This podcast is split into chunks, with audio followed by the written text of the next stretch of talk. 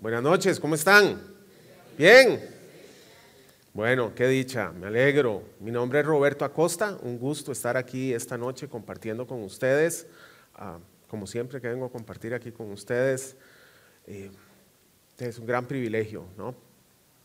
Y antes de empezar esta charla, y bueno, y un saludo también a todos los que nos están viendo por, en las otras sedes, en video, en redes sociales y otros canales digitales. Ah, buenas noches también. Y antes de iniciar esta, esta charla de esta noche, quisiera ponerla en manos de Dios. Señor, Dios Padre, gracias Señor porque nos traes esta noche, Señor, aquí a, a, a escuchar y aprender de tu palabra, Señor. Te pido esta noche, Señor, que a todos nos abras los oídos espirituales, Señor, para que penetren en nuestros corazones lo que tienes que decirnos, Señor. Y que seas tú, Señor, quien quien da las palabras, quien trae los ejemplos, quien cuenta las historias, todo, Señor. Que no sea yo, Señor, sino tu Espíritu Santo fluyendo y contando, Señor, lo que tienes para todos nosotros esta noche. Así que lo pongo en tus manos, Señor. Te doy las gracias por el privilegio de estar aquí. Gracias, Señor, en el nombre de tu Hijo Jesús. Amén. Bueno, hoy voy a hablarles el tema ¿no? de fortaleza. Fortaleza. ¿Fortaleza ante qué? Bueno, fortaleza ante las situaciones difíciles que la vida trae. Ante, a veces lo llamamos el sufrimiento, a veces hablamos de las pruebas que la vida trae. Usamos diferentes palabras, ¿verdad? Aflicciones, problemas. Usamos cualquiera de esas, pero son realmente situaciones angustiantes, difíciles, y de eso se trata hoy. ¿Cómo enfrentar esas pruebas, esas situaciones con fortaleza? Y es que esas situaciones llegan a la vida en cualquier momento, a veces, la mayoría del tiempo, sin, que las estuviéramos esperando, aparecen. Hace unos años, por ejemplo, en mi caso, apareció una de esas situaciones difíciles. Llegando a mi casa, eh, fui víctima de un intento de asalto. ¿verdad?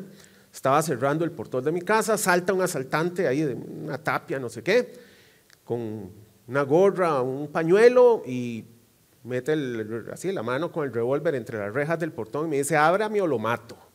¿verdad?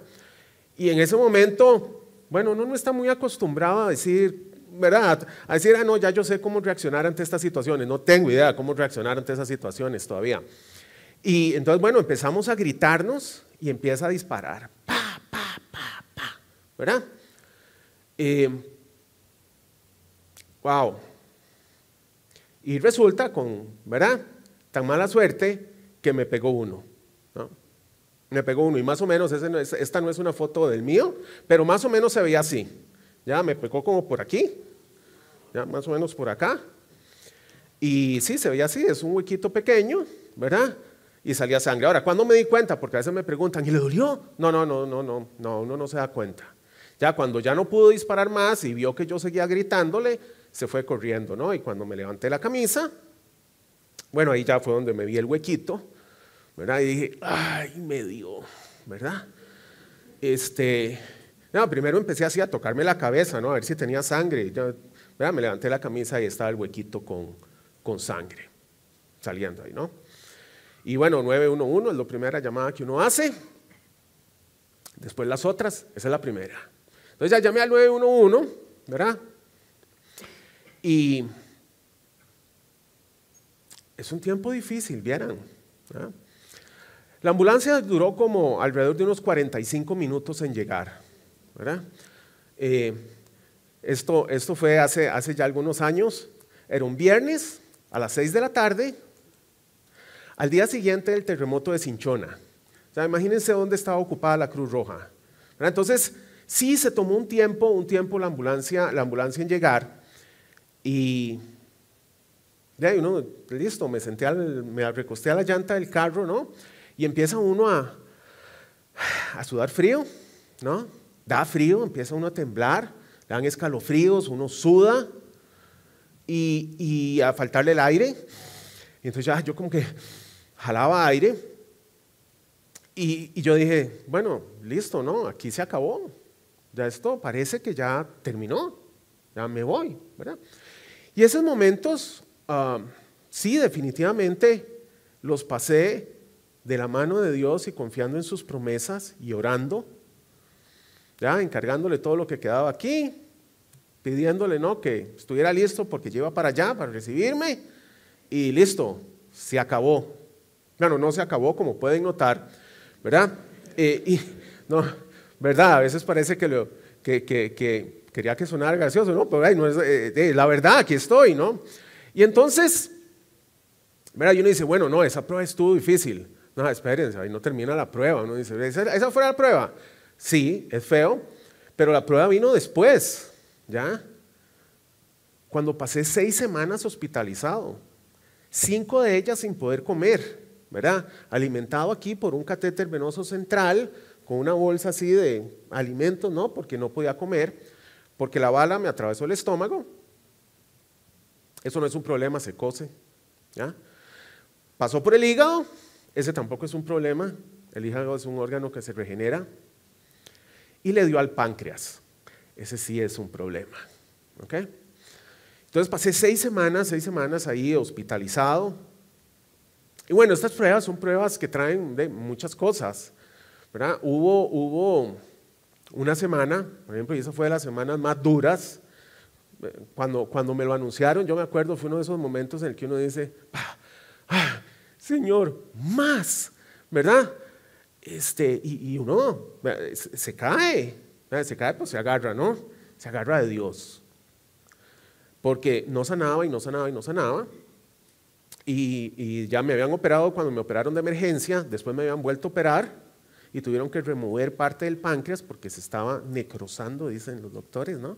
Entonces removieron parte del páncreas, y, pero seguía sin sanar. Y viene el doctor y me dice, Roberto, necesitamos operarte otra vez. Ay, ¿verdad? De hecho, creo que vas a ir a sala de operaciones unas cuatro veces más. Y ahí sí, yo, ¿verdad? Uno, uno se derrumba un poco, porque ya venía varias semanas y le dicen a eso uno, y fui a sala de operaciones domingo, martes, jueves y sábado. Es más, no me cerraban. ¿okay? no me cerraban, porque como tenía que ir a que me abrieran otra vez, entonces a uno no lo cosen. Le ponen una bolsa, eh, una bolsa plástica, es una técnica médica que se les pone un cosidito suavecito y entonces abren, entran, cierran, y al otro día, y al otro día, y mientras tanto lo fajan. Y bueno, sí, sí, sí, es duro esto, ¿no? Y entonces, algo inesperado. Llega uno a la casa y pasan cosas así. ¿ya? A los meses murió mi papá de cáncer en el hígado. Y unos meses después murió mi padrino, después de entradas y salidas del hospital por una operación del corazón. Y así son las pruebas. Pasa una y pasa otra y pasa otra, ¿verdad? Este, y, y si creen que yo era el único en pruebas, ¿verdad? Yo veo a mi mamá, que la voy a citar hoy, por cierto, en la, en la charla, ¿verdad? Y a ella le balearon el hijo, se murió el esposo y un hermano, ¿verdad? En 12 meses, 13 más o menos, redondeando, ¿no? Como 13 meses. La prueba para mí, prueba para ella. Y así es, así es la vida, así es la vida, las, pruebas suceden. Todavía, ¿verdad? Eso fue hace unos años, y ay, sí que ese fue un año duro. Siempre vienen cosas y ahí vienen y van las pruebas. El año pasado el año pasado me sacaron un tumor de la cabeza, ¿verdad? También así de repente, ya algo me noté en el ojo y resulta que tenía un tumor detrás del ojo, ¿verdad? Un tumor, les doy las medidas, 2 centímetros por 2 centímetros por 3 centímetros. Vuelvan a la casa, hacen una bola de plasticina de ese tamaño y van a decir, wow, ¿no? Bueno, no era, no era un tumor cerebral, era un tumor detrás del ojo, ¿no? Pero igual le abren a uno la cabeza, ¿no? Le quitan un pedazo del hueso aquí se meten detrás del ojo, sacan el tumor y después le vuelven a poner el asunto aquí con unas placas y toda la cosa, ¿no? Y listo, esto no es un asunto de venir y contar, no, Roberto, la vida es terrible. No, no, la vida no es terrible, la vida de la mano de Dios es maravillosa, ¿ok? Pero no está exenta de pruebas y de situaciones de este tipo. Es más, en estos días he hablado con mucha gente, entre otras razones, porque dirigí estudio de Biblia recientemente en la campaña, eh, ahora vengo llegando de un campamento de hombres, etc. Y entonces he tenido oportunidad de hablar con mucha gente. Y no es que me imagino que así como a mí, a ustedes también les pasan pruebas. Es que sé que les pasan pruebas. He hablado con gente en estos días que está pasando en medio de cosas. He hablado con gente que tiene un cáncer, he hablado con gente que tiene un familiar con cáncer, he hablado con gente eh, que está sin trabajo y con situaciones económicas difíciles, con gente que, a una compañera de nosotros aquí de Teos, un día estos se le metieron a robar a la casa, solo pérdidas materiales, y así podría seguir. Y seguro que ustedes, estoy bastante seguro, la mayoría están pasando por algo en este momento. Bueno, ¿qué vamos a hacer? La pregunta con esto, ¿verdad? Y no voy a llegar a la pregunta todavía, es que vean lo que nos dice Santiago capítulo 1, versículos 2 al 4. Hermanos míos, ustedes deben tenerse por muy dichosos cuando se vean sometidos a pruebas de toda clase, pues ya saben que cuando su fe es puesta a prueba, ustedes aprenden a soportar con fortaleza el sufrimiento, pero procuren que esa fortaleza los lleve a la perfección, a la madurez plena, sin que les falte nada. Me, gusta mucho y de este tema habla en, otros versículos, ¿verdad? De que vamos a pasar por estas situaciones difíciles. Escogí este de Santiago y vean que dice, cuando se vean, no dice en el caso de, no, no, dice, cuando esto suceda, porque va a suceder que van a pasar por estas pruebas, la idea es que aprendamos a pasar por ellas con fortaleza. No queremos pasar por ellas de cualquier manera. Y entonces la pregunta aquí es, ahora sí, ¿cómo está pasando por su prueba? ¿Cómo está pasando por esa situación que tiene hoy? De trabajo, financiera, de enfermedad suya, de enfermedad de un familiar, tal vez de pérdida de un familiar. ¿Cómo, cómo, estamos pasando por eso? ¿Cómo estamos pasando? Es una pregunta. La otra es, ¿cómo quisiéramos pasar por eso? ¿Ya? ¿Cómo queremos pasar esas pruebas? Y ¿cuáles opciones tenemos? ¿Cómo quiere pasarlas? Y una pregunta de regreso podría ser, ¿qué opciones hay? ¿Ah? Bueno, vamos a ver qué opciones hay. Y vamos a hablar de Pedro. Pedro, Pedro es famoso. Y entonces esta, esta, esta parte de la historia de Pedro, la conocemos, es cuando los discípulos van en la barca, navegando, Jesús no iba con ellos, y en eso Jesús se, les aparece caminando sobre el agua. Ellos se asustan, empiezan a, ver ¿qué pasará? ¿Quién es? ¿Será un fantasma? La cosa, ¿no? Y entonces Jesús Ah, les dicen, tranquilo, soy yo. Y Pedro le dice, Señor, si eres tú, ordéname que vaya donde estás. Y Jesús le dice, ven. Pedro se lanza al agua y empieza a caminar sobre el agua hacia donde estaba Jesús. Ah, esa es la escena en donde estamos. Y entonces, en ese momento, esto es lo que pasa. Mateo 14:30. Pero al notar la fuerza del viento, tuvo miedo. Y, como comenzaba a hundirse. Ok, ahí está. Comenzar a hundirse en medio del lago, tormenta, olas, viento, ¿verdad? Es, una prueba, ¿no? Yo asocio este comenzaba a hundirse con, ese, con esa semana que les dije, no, tenemos que llevarse a, a de operaciones cuatro veces más, ¿verdad? Y entonces ahí seguro diría, y como Roberto comenzaba a hundirse, ¿y entonces qué opciones hay? Vamos a ver qué opciones tenía Pedro. Una era regresar al bote nadando. Esa opción es cuando tratamos de salir de las situaciones en las que estamos por nuestras propias fuerzas nuestras propias fuerzas, nuestros propios recursos, nuestras, o sea, ese es el yo. Yo tratando de salir de esa prueba, yo lo voy a resolver. Y miren, ya pasé por ahí y no funciona. Yo, les he contado en otras charlas, yo soy muy, ¿verdad? Yo, yo, yo, ¿verdad? Y, hubo una situación, una vez, esta prueba era en el, tema de relaciones, ¿verdad? Y yo decía, yo salgo de esto. Esta, esta situación a mí no me va a volcar. ¿Se imaginan la arrogancia? ¿Ah? A los días estaba llorando en el escritorio de mi jefe. Por cierto, tremendo hombre y seguidor de Dios y de Jesús, ¿verdad? Y casi que me le limpiaba los mocos en la manga. Entonces, eh, no, no, no, esto, esto no funciona, esto, ¿verdad? Esa no fue la que Pedro usó, por cierto. Pedro no dijo, yo de esta salgo. No, no, ya, vamos a ver cuál usó Pedro. Entonces, esa, esa, es una opción que tenemos, tratar de salir de las pruebas, las situaciones difíciles en nuestra vida por nuestras propias fuerzas. No es por ahí. Otra opción, perder la esperanza. ¿Ah? Desmoralizarse, decir, Ya, no hay nada que hacer. ¿Verdad? Esto no tiene solución. Eh, ¿Verdad? Todo está perdido.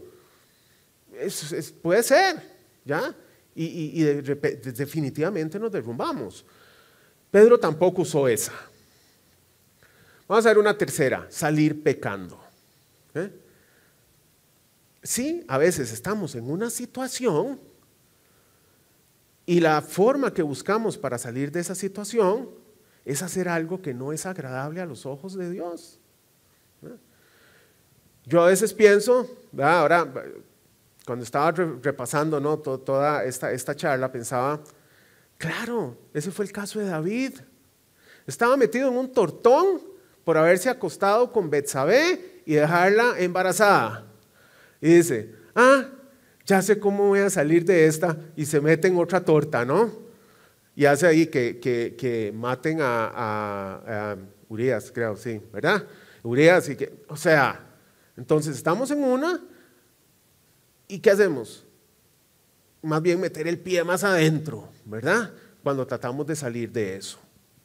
Entonces esa, por supuesto, tampoco funciona y nos enojamos y le reclamamos a Dios y otro montón de cosas que no son las cosas por donde deberíamos estar buscando eh, la solución al reto, a la situación tan, tan, difícil, dolorosa en la que estamos. O, tal vez la prueba es económica. Y entonces, ah, si hago esto y por aquí, esto se resuelve, ¿no? Y cosas no agradables a Dios. No es por ahí el camino tampoco.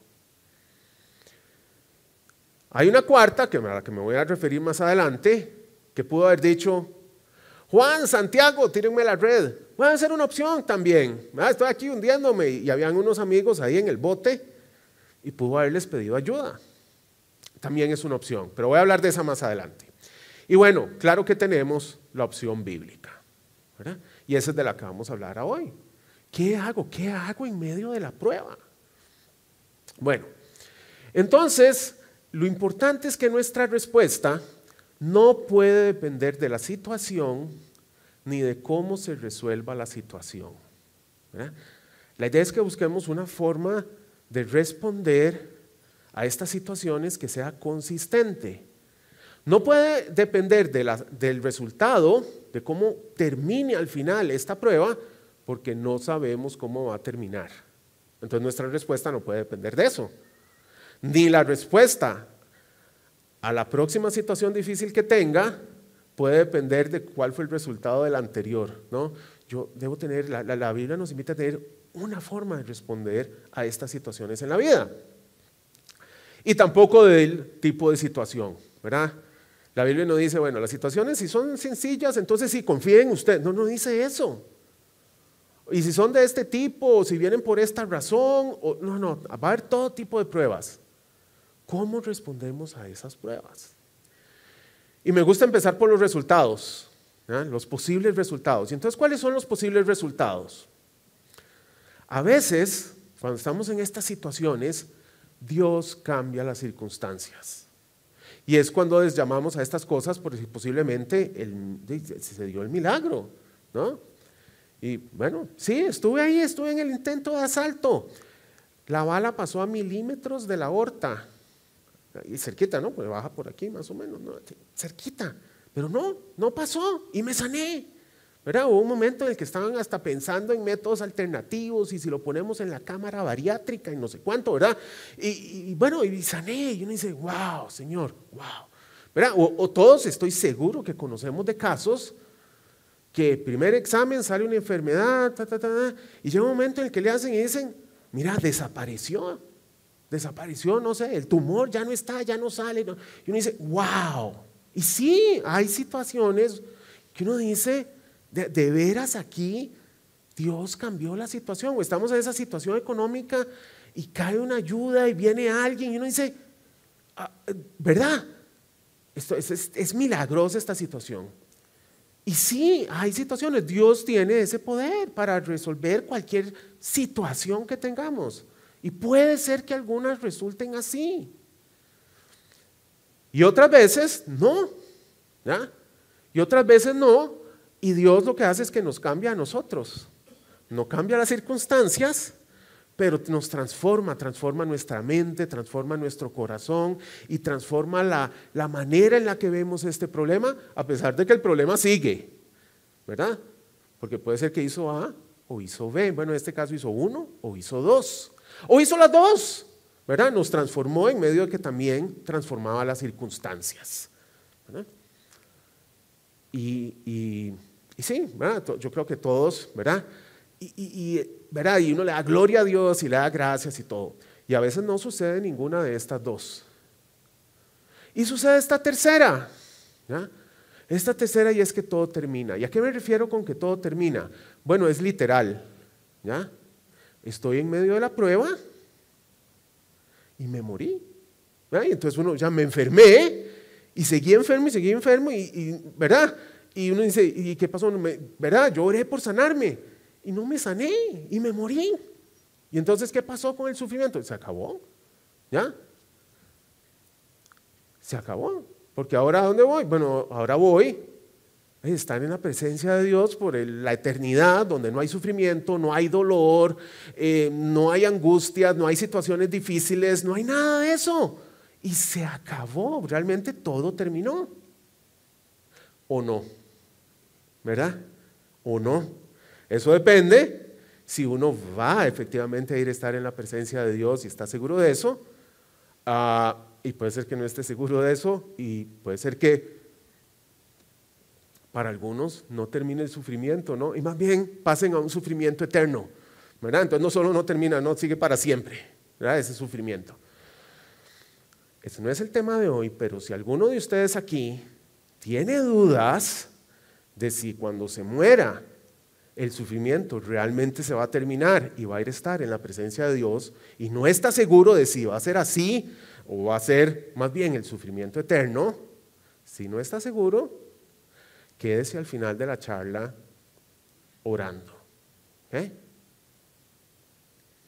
Pero si no está seguro, como por la gloria de Dios, yo estaba cuando estaba ahí sentado alrededor de la llanta, ahí sentado en la llanta, ahí esperando la ambulancia, si uno está seguro, entonces sí sabe que, bueno, el sufrimiento va a terminar, no va a ser eterno.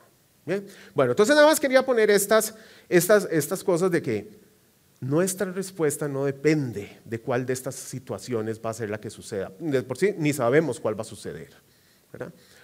Pero entonces, volvamos a Pedro. ¿ya? Volvamos a Pedro y veamos qué fue lo que Pedro sí hizo en esta continuación de el versículo. Mateo 14:30. Pero al notar la fuerza del viento, tuvo miedo. Y como comenzaba a hundirse, gritó, Sálvame, Señor. Y ahí está la respuesta. ¿ah? Eso fue lo que hizo Pedro. Pedro, ¿verdad? El primer paso que debo hacer para soportar con fortaleza el sufrimiento es que confío en Dios y en sus promesas. Eso es lo primero, ¿verdad? Mantengo mi confianza puesta en Dios. Dios sabe lo que me está pasando, Dios sabe en lo que estoy, no es que se le perdió de vista y se descuidó o algo así. Yo pongo mi confianza en Dios y en las promesas de Dios. Eso es exactamente lo que hizo Pedro. ¿verdad? Se está hundiendo y ¿qué hace? Jesús. Señor, sálvame. Eso es lo que hace Pedro. Entonces, no solo, ya les dije que no funciona, ¿se acuerdan que hace un momento les dije, es que, es que por si no funciona? Y además la Biblia nos lo dice, dice Proverbios 3:5.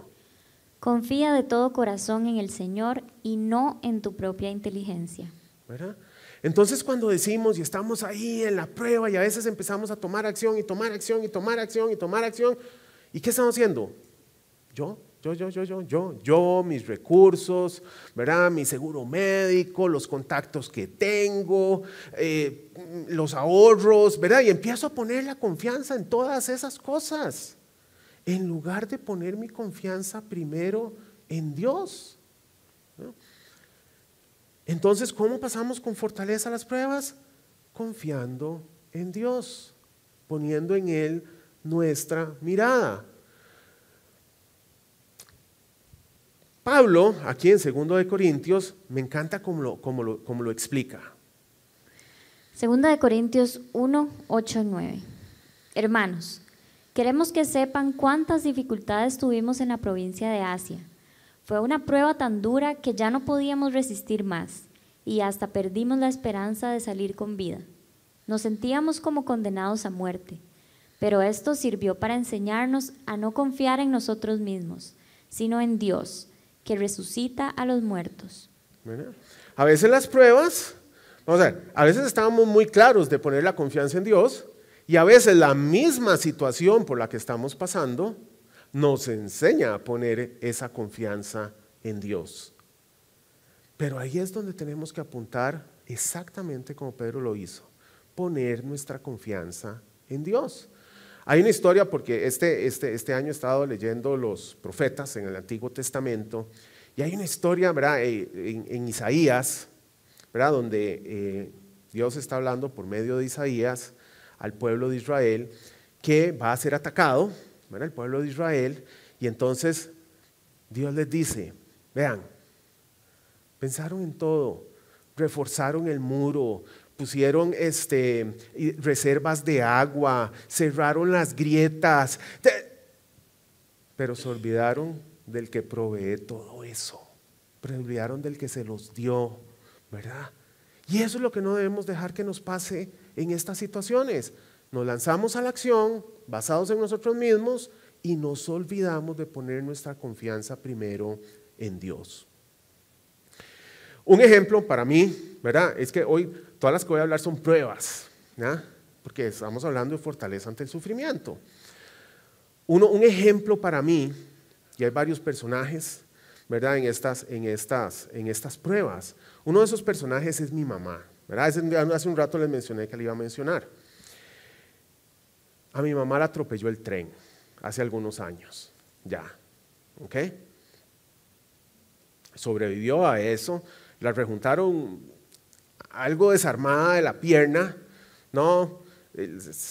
Bueno, le guindaba aquí como de un pedacito de carne, ¿no? La pierna aquí, el fémur salía por acá, yo no la vi, por dicha, ¿no? Ya la vi cuando estaba después de operada en el hospital, donde, gloria a Dios, no tuvieron que cortarle la pierna, ya, un médico muy bueno dijo, no, yo, ah, ¿verdad? Y trabajaron y se recuperó. Yo, estuve seis semanas, ella estuvo como dos meses, ya no me acuerdo cuánto, en el hospital. Y, ese fue uno, uno, yo no estaba, no tenía una relación personal con Dios, cercana, etcétera, en ese momento, pero me impresionó la forma en la que en esta situación, no sé, estoy seguro que ella fue a sala de operaciones más veces que yo, ¿verdad? Y cómo ella tenía su confianza puesta en Dios. Es más, recuerdo, su lectura preferida era Salmo 23. Aunque pase por el más oscuro de los valles, no temeré. Tu mano y tu callado me sostienen. Yo sé que no lo dije exacto, ¿no? Ah, y eso es mantener la confianza en Dios en medio de la situación difícil y dolorosa y de sufrimiento que uno está pasando. Entonces sí, sí se pueden pasar con fortaleza las pruebas, ¿verdad? Bien, y las promesas, dije, confiar en Dios y en sus promesas. Romanos 8, 28, 29. Sabemos que Dios dispone todas las cosas para el bien de quienes lo aman, a los cuales Él ha llamado de acuerdo a su propósito, a los que de antemano Dios había conocido, los destinó desde un principio a ser como su Hijo, para que su Hijo fuera el primero entre muchos hermanos. Esa, ¿verdad? Este me acuerdo porque, ¿ah? ¿se acuerdan la escena? Sentado, recostado al carro, sudando frío, sangrando, con dificultad para respirar. Y yo decía, Dios dispone todas las cosas para el bien de quienes lo aman. O sea, no sonaba así como, ¿cómo eso conecta con esta situación? ¿Verdad? Pero uno mantiene la confianza. ¿Verdad? Uno dice, si, si Dios dijo que es así, es así, ¿yo por qué voy a durar? Algo tendrá Dios con esta situación. Algo que, que yo no sé, tal vez no logre conectar los puntos ¿verdad? Porque no dice que lo, que lo va a hacer de tal manera que uno después lo entienda. Yo no sé si uno va a terminar entendiendo todo lo que hay detrás de alguna situación que a uno le pasó. Pero sé que Dios dispone todas las cosas para el bien de quienes lo aman. ¿Verdad? Y para el bien significa no lo que yo creo que significa, o mi interpretación de lo que significa, para el bien de quienes lo aman es para que se parezcan cada día más a su Hijo Jesús. Entonces, lo primero, confiar en Dios y en sus promesas. Segundo, cuando estoy en medio de la prueba y la situación difícil, oro. Esa es la combinación de las dos cosas que hizo Pedro. Confió y oró. Una oración corta, Señor, sálvame. Ese fue uno de esos casos en los que Jesús cambió las circunstancias. Caminó un poco más, lo agarró de la mano y luego bueno, luego seguro caminaron juntos hasta la barca, ¿no? Porque no creo que Jesús caminó y Pedro nadó, y, ¿verdad? Este, fueron juntos hasta la barca. Dios resolvió, ¿verdad? Pedro oró. ¿Eh? Y, ese, y, eso, y eso es lo que estamos allá. Confiamos y oramos, confiamos y oramos en medio de la situación difícil. Vean esta historia. ¿ok? Hay varias historias hoy. esta historia. Después del balazo, nos fuimos de la casa ahí donde vivíamos y yo ahí no vuelvo y toda la cosa, ¿no? Pero la casa quedó ahí sola con algunos chunches y uh, había que irla a limpiar y mientras decidimos qué hacemos con la casa y toda la cosa. Mercedes, una, les digo, ¿no? Tremenda mujer de Dios que trabajó en alguna época para nosotros, estaba en la casa, iba a limpiar la casa. Y entonces un día teníamos, yo, que un poco ahí freak de la seguridad, tenía uno de estos candados para ese famoso portón que, ¿verdad? Por donde metieron la mano para el barazo y todo. Bueno, yo tenía este famoso candado de super seguridad. Ah, este es un candado que uno mete la llave, abre, ¿verdad? se mueve el, el, mecanismo y uno quita. Y después cuando cierra, la llave solo se puede quitar cuando uno cierra el candado. Entonces uno cierra el candado y saca la llave. Y entonces ya queda el candado cerrado y es incortable y todo lo que quieran. Bueno, pues Mercedes me llama un día y me dice, don Roberto, es que, es que tuve un problema con el candado, ¿verdad? Entonces ya voy a la casa a ver qué era el asunto y el candado quedó ni abierto ni cerrado, puesto en el, en el portón y a medias. ¿ya? Y entonces no podía ni sacar la llave ni cerrar el candado. Entonces estaba medio abierto, pero medio cerrado, con la llave pegada. ¿Verdad? Y entonces yo decía, ay, Mercedes, ¿verdad? ¿Ah? Y entonces yo, antes tenía un temperamento peor que el que tengo ahora. ¿Verdad? Y entonces ya Mercedes, qué, bárbara Mercedes, ¿verdad? Y no, y Mercedes, y a ver cómo lo arregla. Bueno, la cosa es que ya voy, traigo unas cosas, vuelvo y, me dice Mercedes, don Roberto, ya lo arreglé. ¿Ah?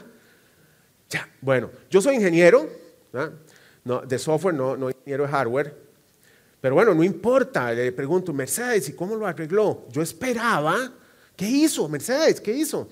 Yo, ingeniero, esperaba una respuesta ¿verdad? Eh, no sé, paso uno, traje un tenedor y entonces el W de 40 y después lo apalanqué de esta manera. digo, es, la, es que uno, ¿qué, qué, esperan cuando yo uno le pregunta a la persona cómo hizo? De, que le dé una explicación de cómo lo hizo. Y me vuelve a ver y me dice, don Roberto, oré. Ah, vean, no, es que, es que, ¿saben por qué? Es que eso a mí me, me toca el corazón cuando yo me acuerdo de esta historia, porque yo dije, Mercedes, tiene toda la razón, ¿verdad? Yo estaba con la solución y el asunto y la palanca y el WD-40 y lo que fuera. ¿Y Mercedes qué hizo? Mercedes hizo lo que había que hacer. Confiar y orar, confiar y orar.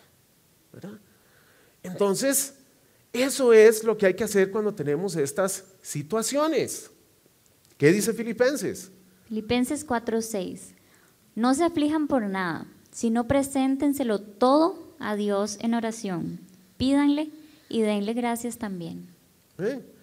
No se aflijan, no se angustien. Dependiendo cuál traducción leemos, usa algunas palabras similares. Más bien, preséntenselo todo todo, o sea, cualquiera de las situaciones que están pasando, todo a Dios en oración.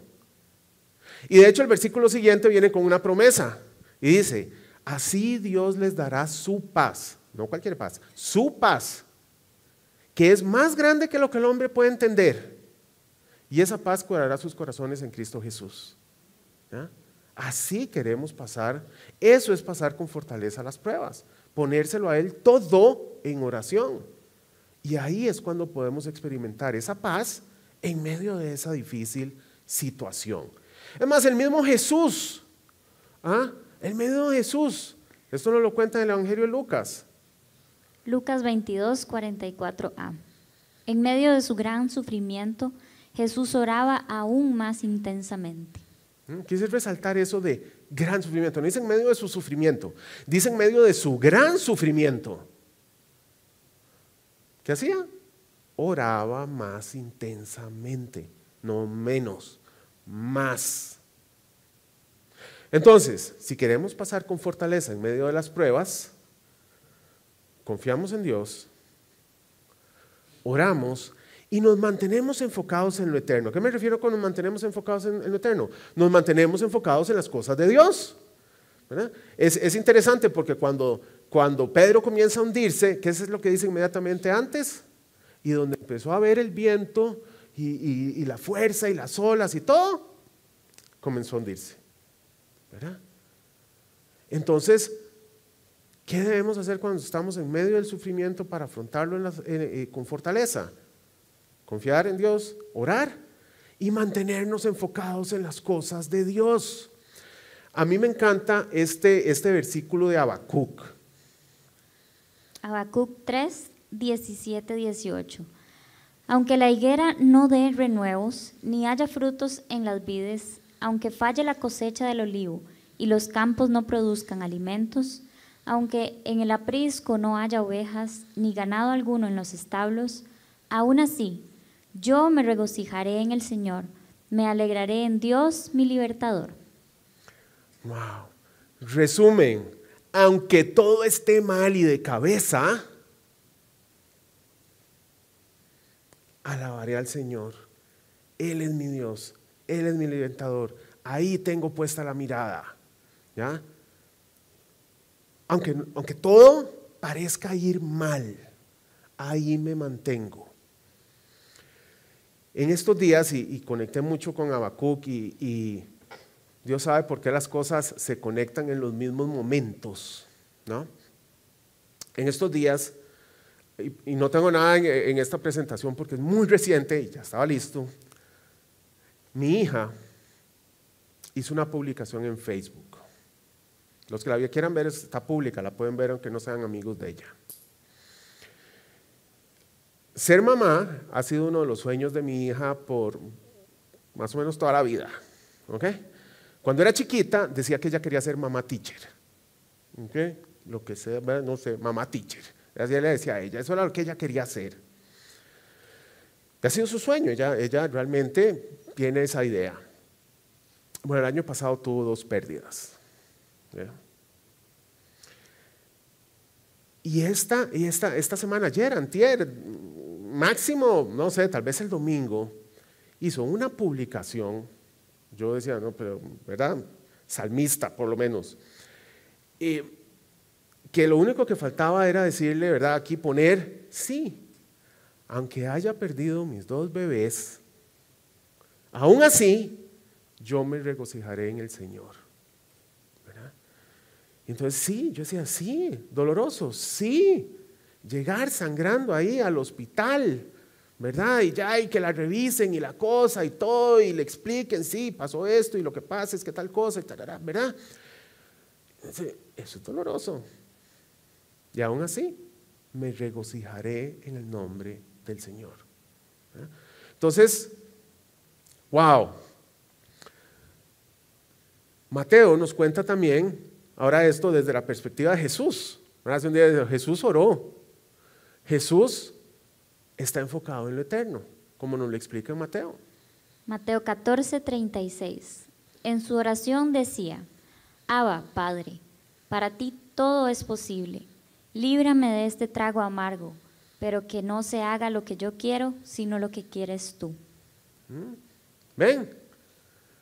Entonces nos sometemos a la voluntad del Padre. Padre, a mí me gustaría, yo quisiera, ¿verdad?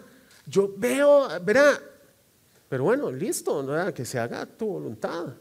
¿verdad? Es nuevamente Jesús enfocado en la voluntad del Padre. Uno, este, ¿verdad? Para, cerrar con esta, con esta cita, ¿no? Este es Pablo. Entonces, ¿qué, ¿qué, es esto? ¿Verdad? Dijimos, mantenemos enfocados en las cosas de Dios. O sea, nos mantenemos alabando y adorando a Dios. Nos mantenemos sometiéndonos a su voluntad. Y nos mantenemos sirviéndole y llamando al prójimo. Como bien lo explica Pablo. Hechos 20, 19, 20. Todo el tiempo he estado entre ustedes sirviendo al Señor con toda humildad, con muchas lágrimas y en medio de muchas pruebas que me vinieron por lo que me querían hacer los judíos. Pero no dejé de anunciarles a ustedes nada de lo que era para su bien, enseñándoles públicamente y en sus casas.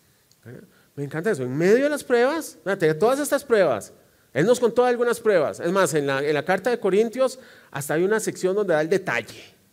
Me apalearon tantas veces, me, apedrearon tantas veces, estuve naufragué tantas veces, estuve en la cárcel todas estas otras, y, nos cuenta todo eso. Ah, pero aún así, aún así, porque los amo y es para su bien, no dejé de anunciarles el mensaje.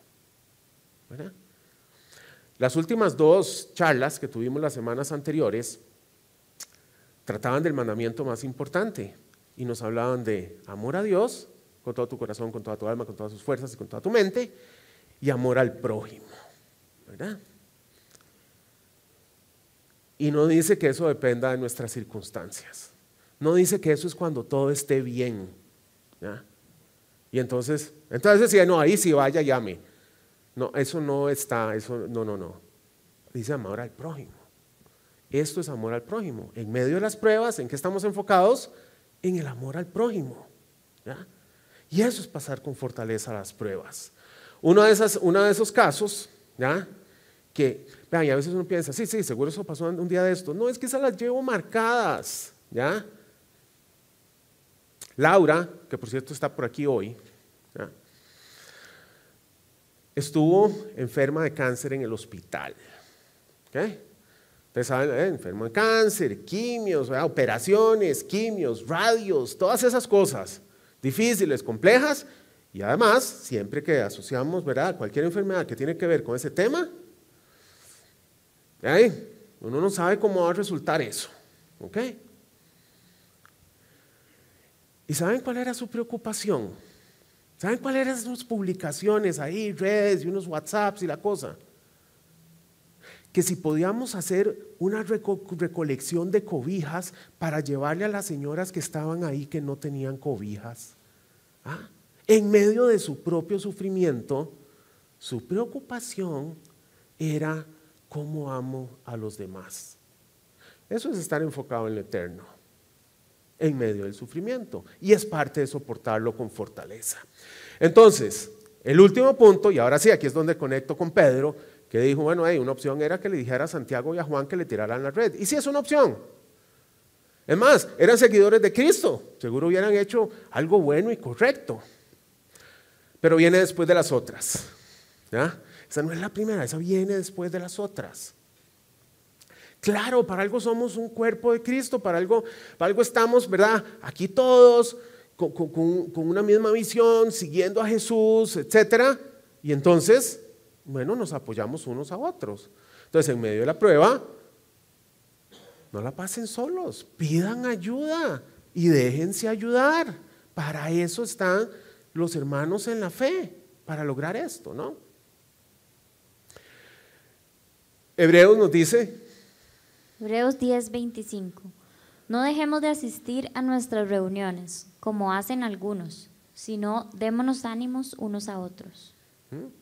Para eso estamos. En medio de las pruebas nos animamos unos a otros. ¿Ok? Última historia del día. Es que esta, esta, ¿verdad? Estoy ahí ya, hospital, seis semanas en el hospital. Tocan la puerta del cuarto. Y entra Vicky con su hijo. Vicky, tremenda hija de Dios, ¿no? Pero bueno, no les voy a decir que éramos amigos del alma y todos nos congregábamos juntos. Eh, mis hijos fueron a, charlas y estudios bíblicos de niños con ella y cosas así, ¿verdad? Pero entra y viene con la guitarra y su hijo adolescente y me dice, Roberto, es que vine a cantarte un rato para animarte el corazón. ¿Ah? Y uno dice, eso es, de eso se trata. Ese versículo que decía, ¿verdad? Más bien, anímense unos a otros. De eso se trata, para eso estamos. ¿Queremos pasar con fortaleza? Animémonos unos a otros. Y eso nada, al final no pudo cantar nada porque llegaron las enfermeras y dijeron, lo siento, tiene que salir porque vamos a hacerle unas curaciones. y ni siquiera pudo cantar, se echó todo el viaje ahí hasta el hospital y todo y no pudo cantarme nada. ¿verdad? Pero se imaginan ese corazón, ¿ah? ese corazón de dar ánimo a los demás. Entonces estamos llamados a recibir ánimo y a dar ánimo. Y a veces nos toca dar ánimo y a veces nos toca recibir ánimo. Pero pidamos esa ayuda, ¿verdad? Y no tratemos de nosotros solos jugárnosla. Colosenses nos dice, que habiten ustedes la palabra de Cristo con toda su riqueza. Instruyanse y aconsejense unos a otros con toda sabiduría. Pero hacemos primero confiar y orar, para después buscar sabiamente en quién apoyarnos y dónde pedir ese consejo. ¿Verdad? No sea que vayamos a pedir consejo y nos digan, mira, yo conozco unos préstamos gota a gota. No, no, cuidado, o sea, sea, imagínense, estamos en una y más bien nos van a meter en otra. Entonces, es que parece que ustedes creen que es que lo digo en chiste, pero no. Ah, es en serio. Vamos, y entonces, porque no confiamos y oramos primero, que era lo que había que hacer, vamos a pedir consejo donde nosotros creemos que hay que ir a pedir consejo y terminamos peor. Por eso las otras van primero. Y hasta vean, tan importante es esto, apoyarnos unos a otros, que hasta Jesús lo hizo así, ¿verdad? Vean aquí cuando, cuando ya está, después de que terminan la cena, ¿verdad? la última cena y antes de ser arrestado, ¿y qué hace Jesús? Mateo 26, 36a. Luego fue Jesús con sus discípulos a un lugar llamado Getsemaní. Pudo haber ido solo, pero no fue solo, ¿ya? Fue con sus discípulos también. Entonces, eso es, queremos pasar con fortaleza por las pruebas. ¿verdad? Esto es textual arriba, ¿verdad? Decía Santiago, para que soporten con fortaleza el sufrimiento. ¿Qué hago? Confío, oro, enfocado y apoyado. ¿Eh? Es más, digámoslo todos así, fuerte. ¿ah? Confío, oro, enfocado y apoyado.